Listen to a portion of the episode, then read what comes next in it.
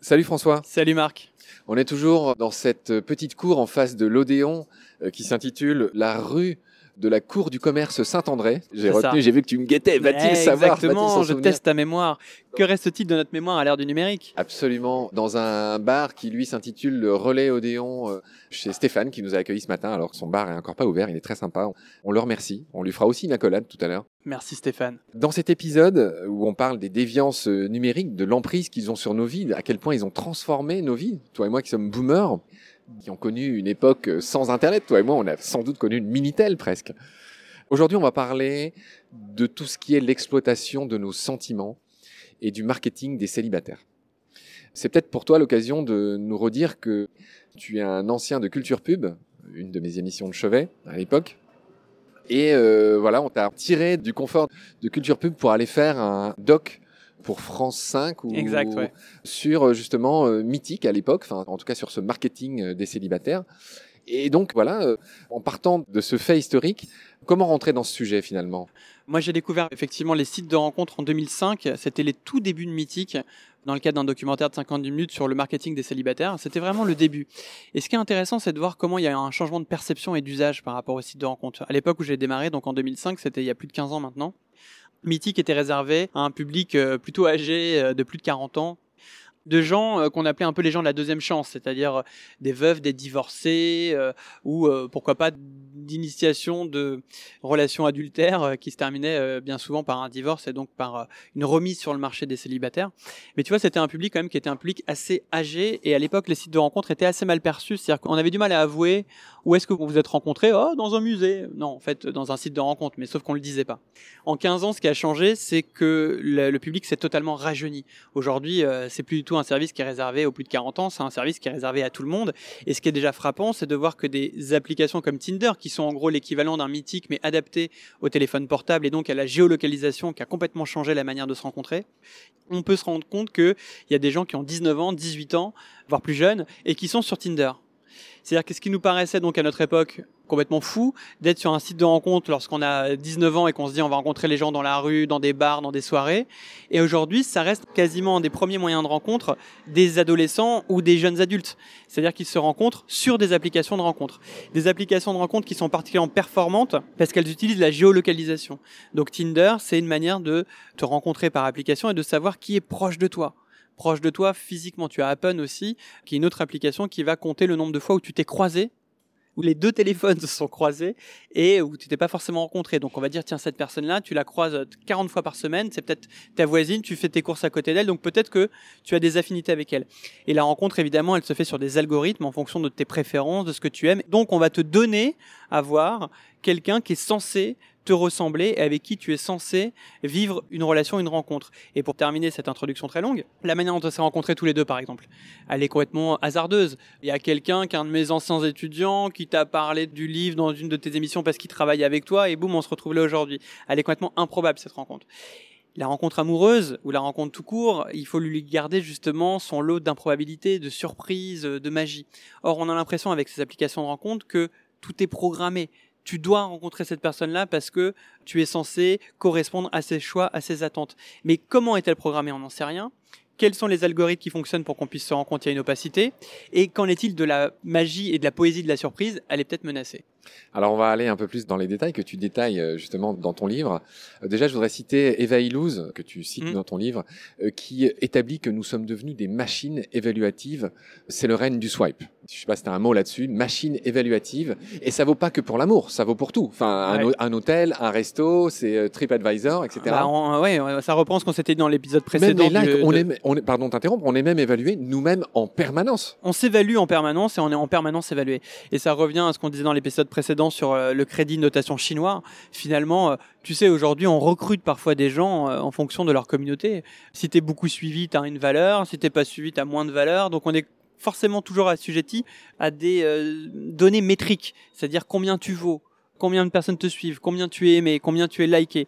Et lorsqu'on est sur une application de rencontre, c'est un peu ça, c'est tiens, euh, Marc, il a l'air sympa, mais il sera peut-être moins sympa qu'un autre. Et comme tout est possible, comme j'ai face à moi l'illusion d'un choix infini, bah, j'ai du mal à me fixer parce que je me dis, j'ai Marc, il est sympa, j'aime bien son bonnet, j'aime bien son état d'esprit, mais peut-être que le mec que je vais rencontrer dans 5 secondes sera encore meilleur que lui. Donc on est dans une insatisfaction permanente, c'est ce que racontait Illouz, c'est qu'à force de comparer, d'avoir transformé un petit peu la logique de la relation et la rencontre amoureuse comme un produit de marché, bah on les compare, on les compare comme un aspirateur où on chercherait le plus performant. Et je repense à tes souris de Skinner qu'on a évoquées dans une émission précédente. Quand on ne sait pas ce qu'on va obtenir, on a toujours tendance à chercher pour avoir plus, plus, plus, et c'est là que ça devient maladif. Je renvoie à l'épisode concerné. François, j'aimerais que tu me détailles le score Hello entre guillemets qu'on a aux échecs ou dans d'autres jeux. Mais en gros, sur Tinder, on a une note secrète qui n'est pas dévoilée à l'utilisateur et donc un score de désirabilité. Ça, ça a été euh, bien documenté par une de nos consoeurs, Judith Duportail, qui l'a bien nommé, qui a demandé à se faire envoyer par Tinder euh, toutes les données la concernant. Elle a obtenu gain de cause et elle a reçu 800 pages je te laisse nous en rappeler, la substantifique moi, les conclusions. Oui, alors Judith Duportail, elle fait quelque chose qu'on n'en fait jamais. C'est-à-dire qu'on a normalement tous accès à nos données. Ça, ça fait partie des réglementations aussi, notamment européennes. Si tu veux savoir tes données sur Twitter, tes données euh, sur une application rencontre, tu peux euh, les demander. Il faut être un peu patient et exigeant et tu peux les obtenir. Et en fait, elle, elle a fait tout ce travail-là. Elle en a fait un livre, euh, L'amour sous algorithme. Et elle s'est rendue compte qu'il y avait une note secrète, comme tu le disais, un Elo score, qui était intégré par la machine, qui était une note de désirabilité. Et elle a compris qu'il y avait une sorte de classe sociale dans les applications de rencontre entre, on va dire, les beaux gosses, euh, les belles gosses, en gros, celles et ceux qui sont attractifs, qui génèrent en fait. Qui gagnent des thunes. Enfin, qui génèrent du temps d'attention, c'est-à-dire ceux qui sont le plus likés, qui sont le plus regardés et les autres. Et en fait, l'application de rencontre va te mettre en relation avec cette classe-là. Donc, si tu fais partie de la classe des désirables et si tu as un Elo score qui est supérieur d'une certaine moyenne, bah, tu vas être amené à rencontrer des gens de cette moyenne-là. Et si tu es dans la sous-classe, euh, bah, des personnes que qui mon cas, c'est mon cas. moins désirées, je suis sûr que non, des moins désirés, des points remarqués, et bah tu vas être confronté à cette même catégorie sociale. Donc, on a une promesse de vous pouvez rencontrer le monde entier et en final, on est ramené à notre valeur, notre valeur métrique, notre valeur de désirabilité. Et c'est ce qu'elle a dévoilé dans son livre, entre autres. Oui, entre autres. Et l'autre que j'aimerais aussi euh, rappeler, c'est que selon cette journaliste, des applis comme Tinder confortent les vieux schémas. À savoir, je parlais de pognon, je parlais de mecs, hommes et femmes ne sont pas traités à la même enseigne sur Tinder. Voilà, les algorithmes euh, sont sexistes. Il y a des billets. Les algorithmes, il faut savoir qu'ils ont été fabriqués par des humains hein, derrière. Hein. C'est pas une machine qui travaille toute seule, c'est des humains qui les ont programmés. Et ben les humains, bah, ils les ont programmés avec leurs biais, leurs biais sexistes, leurs biais racistes, euh, par exemple.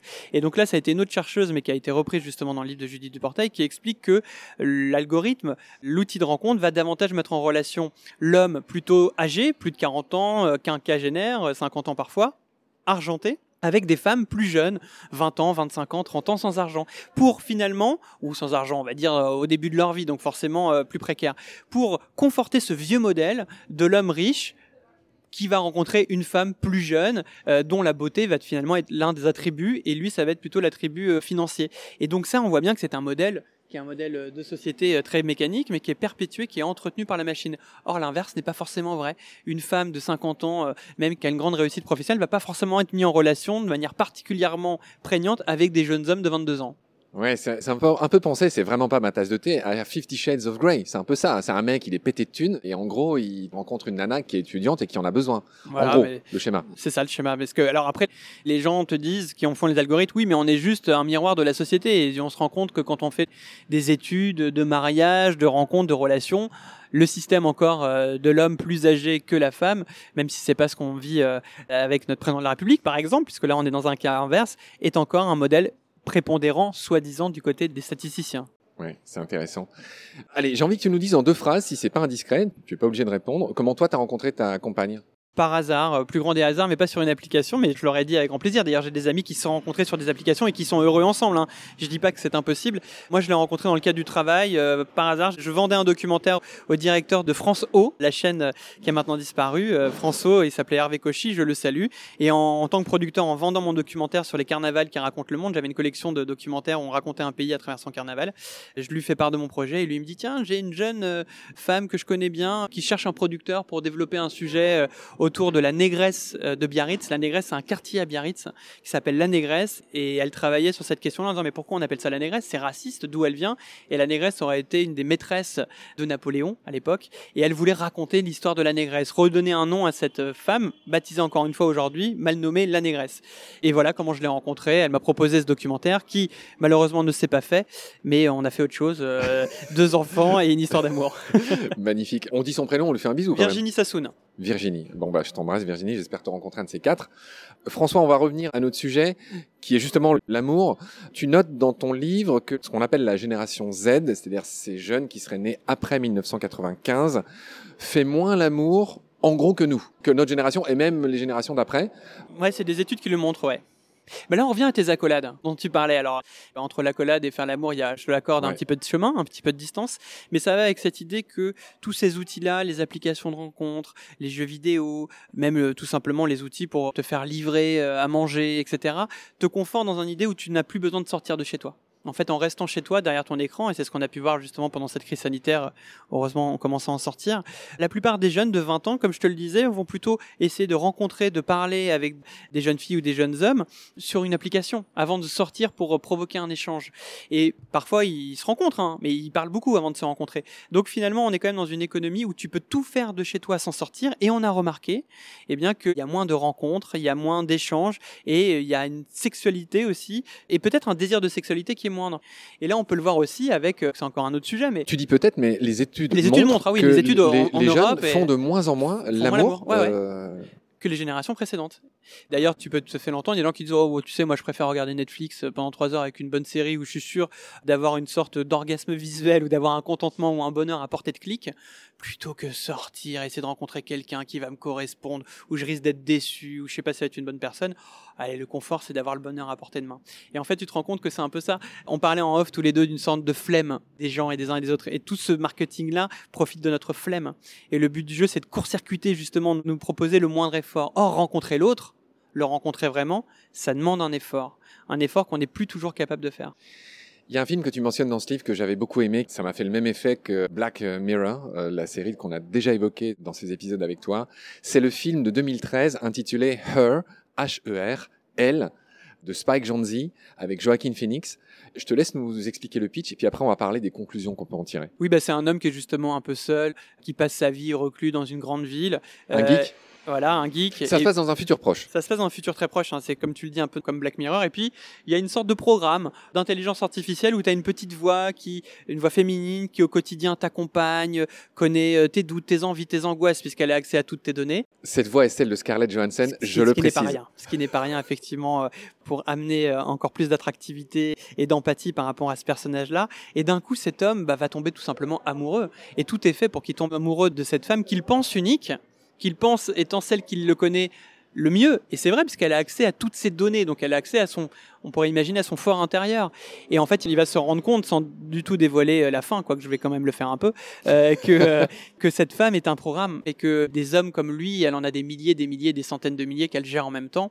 Et donc, ce que ça raconte, c'est comment tu peux finir par tomber amoureux d'une machine, que tomber amoureux d'une intelligence artificielle. Et ça, c'est sans doute une menace qui nous guette par rapport à ces gens qui vivent un peu plus reclus chez eux, où les algorithmes, les machines conversationnelles, comme on les appelle, deviennent de plus en plus performantes au point de nous contenter. Et comme je le disais tout à l'heure, rencontrer l'autre, c'est un risque. Le risque de nous déplaire, le risque de pas s'entendre, le risque de s'engueuler. Or, la machine, elle te donne exactement ce que tu as envie d'avoir. Donc, tu t'engueules pas avec une machine, parce qu'en fait, la machine, c'est un peu un miroir, c'est un peu toi-même.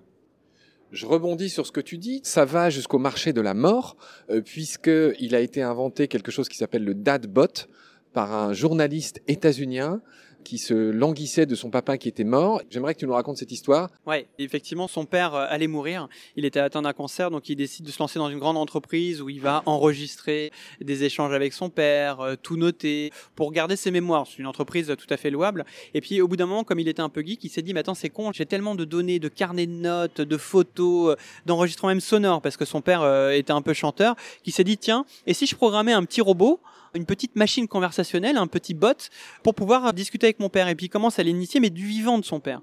Et quelque part, son père vivant commence même à discuter avec lui-même, avec le robot, avec sa réplique, et à l'entretenir, et à le nourrir, et à le corriger. Et puis un jour arrive ce qui arrive, son père meurt, et le robot subsiste, et il a installé ça sur son iPhone, et tous les jours, il se met à parler avec son père dans un programme. Son père toujours lui dire, ça va kids, comment tu vas, avec son petit nom, son petit surnom de tous les jours, qu'il a intérêt, qu'il a fait rentrer dans la machine. Et là, ce qui est intéressant, c'est que c'est des neuropsychanalystes qui l'ont très bien décrit aussi dans les années 70, c'est l'effet Elisa, c'est que le cerveau adore se raconter des histoires. Et au bout d'un moment, le cerveau, quand il a l'impression de discuter avec une machine, il oublie que c'est une machine. Et il a l'impression que c'est un humain. Et il a l'impression qu'en fait, il obtient une vraie relation avec quelqu'un. Tu sais, de la même manière comme on peut conférer à des objets, comme le stylo que tu tiens dans tes mains, qui est le mien, que je t'ai gentiment prêté, qui est un, stylo blanc d'ailleurs. Exactement, qui est un stylo porte-bonheur. Et j'ai l'impression que dans ce stylo, bah, il a une âme, il se passe quelque chose. Bah, tu sais, quand on parle avec une machine, c'est un peu pareil. On se dit, bah, finalement, cette machine, c'est pas qu'une machine. C'est quelqu'un qui me comprend très bien. Surtout qu'elle sait utiliser les données pour mieux me comprendre. Et à la fin, bah, on peut se laisser totalement embarquer dans cette illusion de penser que cette machine est un vrai compagnonnage. Et je pense que l'un des risques et ce qui nous guette, c'est euh, cette sorte de solitude des temps modernes qui sera palliée par ces machines qui vont occuper cet espace vide. Là, je pense aux personnes âgées, je pense aux célibataires et peut-être même demain aux enfants un peu délaissés. Où on va avoir des intelligences artificielles, comme on peut le voir en Chine, qui vont faire les devoirs à, nos gamins. Et alors, il faut jamais oublier que derrière une machine, il y a encore une fois un homme, cet homme, il y a parfois un entrepreneur qui vit de nouveau de l'économie de l'attention, du célibataire, du désœuvré, du solitaire, pour en faire eh bien, un but euh, euh, commercial.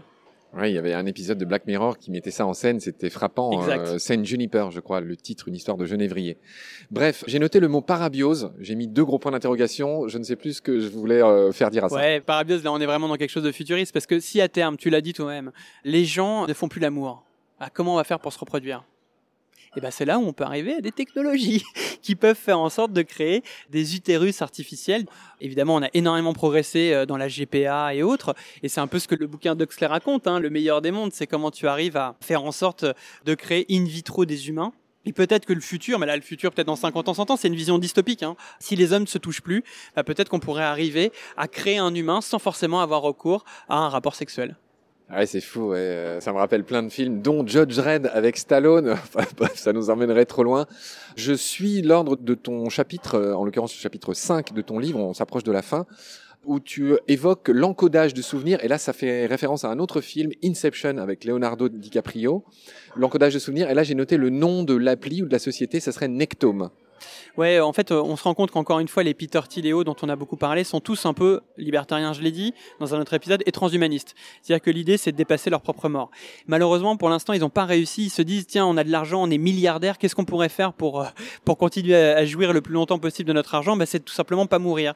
Donc, comment faire pour déplacer notre simple petite enveloppe corporelle qui, euh, par définition, se dégrade? Eh bien, pour ça, ils pensent à des logiques comme par exemple le transfert de souvenirs. Si on arrive à transférer nos souvenirs, nos datas, notre esprit presque dans un avatar, à savoir un disque dur, un robot, un humanoïde, tout simplement un avatar dans le cyberespace. Et là, on pourrait, c'est un peu aussi la logique du métaverse hein, qui vient d'être initié par Max Zuckerberg, dont on vient d'apprendre l'existence il y a quelques jours, quelques semaines. Eh bien, ça serait une manière d'être éternel.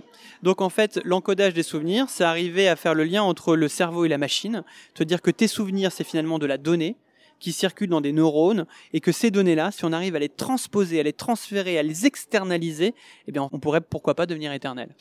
Son pote euh, Elon Musk n'en est pas loin avec lui Neuralink qui rêve d'une fusion entre l'homme et la machine. Voilà, si tu veux, ils travaillent tous sur l'idée de dire, pour l'instant, on peut pas. Euh, d'ailleurs, ils, mettent aussi de l'argent pour soigner le cancer et autres maladies qui ravagent l'humanité, soi-disant toujours à des fins euh, universalistes pour sauver le monde. Mais c'est aussi pour l'instant pour sauver leur tête, leur histoire, leur personnalité, pour tenter de manière un peu démiurgique bah, d'être éternel, d'être immortel. Mais c'est une vieille quête, hein, puisque c'est une quête euh, éternelle, historique, antique, mais qui est aujourd'hui euh, nourrie par ces hommes-là. Mon cher François, j'arrive à la fin des questions que j'avais notées. J'en aurai encore d'autres, mais on ne pourra pas non plus ni abuser de ton temps, ni de celui de celles et ceux qui nous écoutent. Est-ce que tu souhaiterais ajouter quelque chose à la fin de cet épisode Un domaine que j'aurais oublié de mentionner ou une phrase, une citation non, mais ce que je pourrais ajouter, euh, c'est tout simplement ce qu'on vient de vivre. C'est-à-dire qu'on l'a dit, on, ne se connaissait pas. Euh, moi, j'ai découvert ton podcast euh, que je trouve hyper intéressant grâce à cette rencontre qui vient de nulle part. Mais ça veut dire qu'on a tenté un truc. C'est-à-dire que tu, tu m'as dit, tiens, ça te dirait de venir dans le podcast? Je fais, ouais, vas-y, on y va. Donc, en gros, dans la vie, il faut toujours se dire bah ouais, tiens les petits hasards, les petites coïncidences, les petits signes, les petits mains tendues, les saisir parce que déjà ça nous permet de sortir de la machine, ça nous permet de sortir de nos algorithmes d'en rencontre parce que malgré tout, tout ce monde-là nous conditionne toujours à rencontrer, à penser les mêmes choses, on n'en a pas parlé mais c'est un peu toujours cette idée de filtre algorithmique de notre bulle et l'idée c'est d'arriver à sortir de notre bulle et pour sortir de notre bulle, bah faut peut-être rencontrer des gens qu'on n'était pas amené à rencontrer, penser avec des gens et discuter avec des gens qui pensent pas comme nous. En gros, ne pas avoir peur de la rencontre, la rencontre réelle et physique. Et là, Marc, je vais te faire cette fameuse accolade. c'est gentil. Alors avant cette accolade à laquelle je tiens et que j'ai demandé et que tu as eu la gentillesse de m'accorder, tu m'as fait l'honneur d'écouter en effet quelques épisodes de ce que j'appelle les quatre mousquetaires du vivant. Avant, il y avait Baleine sous gravillon qui était tout seul, puis maintenant il y a Nomen qui raconte l'origine des noms du vivant, il y a Combat qui invite des gens qui sont en première ligne pour défendre ce vivant, et puis il y a Petit Poisson deviendra podcast avec Bill François, un autre auteur de bouquins comme toi qui a écrit euh, L'éloquence de la sardine, tu sais ce gars euh, qui a gagné euh, le grand oral avec Laurent Routier sur, France 2, c'est ça. Voilà, et j'avais envie de manière un petit peu auto-centrée qu'on papote un tout petit peu cette fois-ci de mon travail, euh, de ces podcasts, encore une fois, au-delà de moi et de ma petite personne, de ces podcasts qui sont consacrés au vivant. C'est ni ta spécialité, ni peut-être ton plus grand centre d'intérêt, mais je me suis dit qu'un être curieux comme toi avait peut-être un mot à dire. Et la question rituelle que je pose à certains de mes invités, c'est déjà qu'est-ce que tu penses du titre? Qu'est-ce qu'il t'évoque Baleine sous gravillon? Alors déjà, un bon titre, c'est un titre qu'on retient et un titre original. Tu vois, Baleine sous gravillon, au départ, tu te dis, attends, mais de quoi ça parle? Donc déjà, t'intrigue tu captes l'attention. Tu vois, on a beaucoup parlé de l'attention. Donc Baleine sous gravillon, je le trouve intéressant parce qu'il sort du lot. Et ensuite, au début, tu te dis, ok, c'est un long titre, un peu marrant, tu as des images, donc tu cultives l'imaginaire. Ça, je trouve c'est important aussi notre monde d'arriver à cultiver l'imaginaire. Et puis après, quand tu y réfléchis, baleine sous gravillon, bah, le gravillon, c'est peut-être un peu notre monde, l'urbanisme, etc. Puis la baleine, c'est le monde du vivant. Donc tu vas questionner justement comment euh, bah, l'homme qui a une prise sur le monde interagit, parfois pollue, parfois il devient toxique, ou comment il peut s'en nourrir du monde du vivant. Donc moi, je le trite, je le trouve super intéressant Et il m'a intrigué, donc j'ai un petit peu écouté euh, Baleine sous j'ai un petit peu écouté aussi tes autres podcasts euh, en chemin. Et ce qu'on ressent, euh, mais je pense que c'est ce qu'on ressent les auditeurs et auditrices qui nous écoutent, donc c'est pas besoin de, de, je presse des convaincus, c'est la passion. Il y a une passion qui t'anime, il y a une envie de partage, il y a une envie de transmission sur un domaine, tu l'as dit, qui est pas mon domaine de spécialité, mais qui est un domaine au cœur de tout puisque le vivant, on l'a bien vu, là, on a eu euh, des chiens qui ont aboyé, on a eu des sirènes de police qui nous rappellent qu'on des caravanes qui sont passées, des caravanes qui sont passées, des sirènes qui nous rappellent qu'on est dans un grand monde urbain qui fait du bruit et qui me rappelle d'ailleurs l'idée que il reste très très peu de monde du silence. Tu as dû travailler ça avec euh, cet acousticien dont le nom m'échappe, qui a beaucoup travaillé sur les derniers endroits de zone du silence total où on n'est pas parasité par un bruit qui est euh, celui de l'activité de l'homme sur la nature. Il n'y a plus de moment de silence. Or, quand je vois baleine sous gravillon, quelque part, moi j'ai des images de silence aussi, de silence océanique, même si l'océan doit sans doute être très bruyant. Mais voilà, le, je trouve que ton podcast est super intéressant pour euh, bah, donner une voix à la biodiversité, au monde du vivant en sens général, et surtout parce qu'on est euh, accompagné par la main par ta passion. C'est gentil François, je bois tes paroles qui sont autant de caresses et de mini-accolades. Allez, une dernière question. Euh, quel est ton rapport à toi au vivant? Tout simplement, est-ce que tu as des animaux? Alors j'ai eu des animaux plus jeunes, mais on va dire que mon rapport en vivant, euh, il est en reconstruction euh, totale. Il est même en reconquête ou conquête tout court. C'est que moi j'étais quelqu'un qui était assez extérieur au vivant, parce que urbain, parce que pas forcément être né, tu vois, face à la mer, ou, ou comme j'ai plein d'autres amis à côté d'une montagne, donc en un lien direct charnel avec la nature. Donc moi il se construit tous les jours, il se reconstruit, et mon rapport au vivant, bah, c'est une quête permanente de compréhension de sa force de sa puissance, de la manière dont on doit le préserver. Donc je suis presque un urbain euh, qui se rend compte qu'il avait la nature autour, que celle-ci est passionnante, et donc c'est comme si j'étais un peu aveugle et que je commence à ouvrir les yeux. c'est touchant ce que tu dis, et on sent un accent de sincérité. Parce que c'est vrai, si on se projette dans un monde idéal où on arriverait un peu à lâcher nos ordinateurs, notre vie à 200 à l'heure, euh, nos téléphones, nos likes, euh, etc., toutes ces choses finalement qui sont de l'écume, des vagues, rien du tout, qu'est-ce qu'on pourrait faire? On pourrait effectivement juste euh, vivre. Et eh bien, comme tu dis d'écume et vagues, ça me fait penser à l'océan. Et moi, j'ai un attachement assez fort avec Biarritz, parce que ma femme euh, Virginie, dont on a parlé, est de Biarritz. Donc, je regarde souvent l'océan. Et au départ, comme un con, je vais dire, je regardais l'océan, mais avant de le regarder, je le prenais en photo. Mais maintenant, j'arrête de le prendre en photo. Je dis, mais pourquoi déjà, tu as besoin de prendre en photo cet océan? Déjà, la photo, elle rend pas bien. Et ensuite, qu'est-ce que tu vas en faire? La publier Pourquoi Obtenir trois likes? Dire, ah, il arrive voir un coucher de soleil. Mais non, laisse-le dans ton téléphone, regarde avec tes yeux, prends ce souvenir pour toi cet océan, il est pour toi. Cette image-là, elle est pour toi. Tu vois, donc c'est un petit exemple aussi de regarder le monde en face et pas de regarder le monde à travers un écran ou un objectif. Ouais, très juste. Tu parles d'océan. Alors moi aussi, j'ai un gros tropisme océan. Euh, Comme tu sais, j'ai travaillé cinq ans comme prof de plongée. J'ai eu un déclic un jour. J'étais dans le petit bateau où je travaillais et euh, le bateau était juste au-dessus d'une baleine à bosse. Donc tu sais, baleine à bosse, 15 mètres, euh, enfin énorme truc. Tu sais, elles ont un ventre noir et blanc et tout ça. Enfin, il y avait une très bonne visibilité. Le bateau était deux ou trois fois plus petit que cette baleine. Elle est passée à quelques mètres sous le bateau en nous offrant son ventre. Et moi, comme un con, j'ai fait ce que tu décris au début de ton bouquin. Je n'ai fait que prendre des photos. Et après cette expérience, je me suis dit, mais au final, cet être était à quelques mètres de toi. Au lieu de le regarder avec tes yeux, tu n'as fait que mitrailler, que prendre des photos qui, au final, je sais même plus si je les ai, tu vois. Et c'est, pour moi, ça a été un déclic après ça. Je me suis dit, il faut quand même que tu vives plus dans l'instant. Et euh, c'est un peu bête ce que je dis, mais c'est très sincère. Et c'est à partir de là que, après, j'étais guide de montagne au Chili, etc. Et donc voilà, je me suis dit, mais arrête de toujours tout prendre en photo. Juste vis, euh, vis là où t'es. Et j'ai encore pas bien réussi, hein. Mais, euh, Mais ce mais que je retiens de ton expérience de manière amusante, c'est que quelque part, c'est en prenant une rafale de photos que tu as eu un déclic. Ça sera le mot de la fin, François. Bravo. On, sent ce passé culture pub. hein, On sent cet art du bon mot. Merci beaucoup, François. Merci à toi, Marc, vraiment. Du temps. J'ai passé un très bon moment. Un, Également. t'es un type très sympa. Je te connaissais pas, mais voilà, je le dis vraiment du fond du cœur.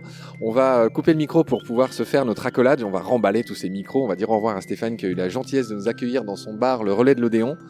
Et puis euh, voilà, comme je t'ai dit, tu as gagné un auditeur. Euh, J'espère aller te voir. Je sais pas si les enregistrements sont publics. Ils sont publics, t'es le bienvenu, et puis euh, tu as gagné aussi un auditeur de tes quatre mousquetaires. Bon, merci beaucoup pour ça, François. Prends soin de toi. Bonjour à Virginie, à vos enfants, et à très vite pour une autre émission, qui sait. Prends soin de toi. Salut. Ciao, Marc. Pendant notre combat, nous deux, tu avais l'œil du tigre. Tu en voulais ce soir-là. Il faut que tu retrouves ça maintenant. Et la seule façon, c'est de recommencer au commencement. Tu vois ce que je veux dire?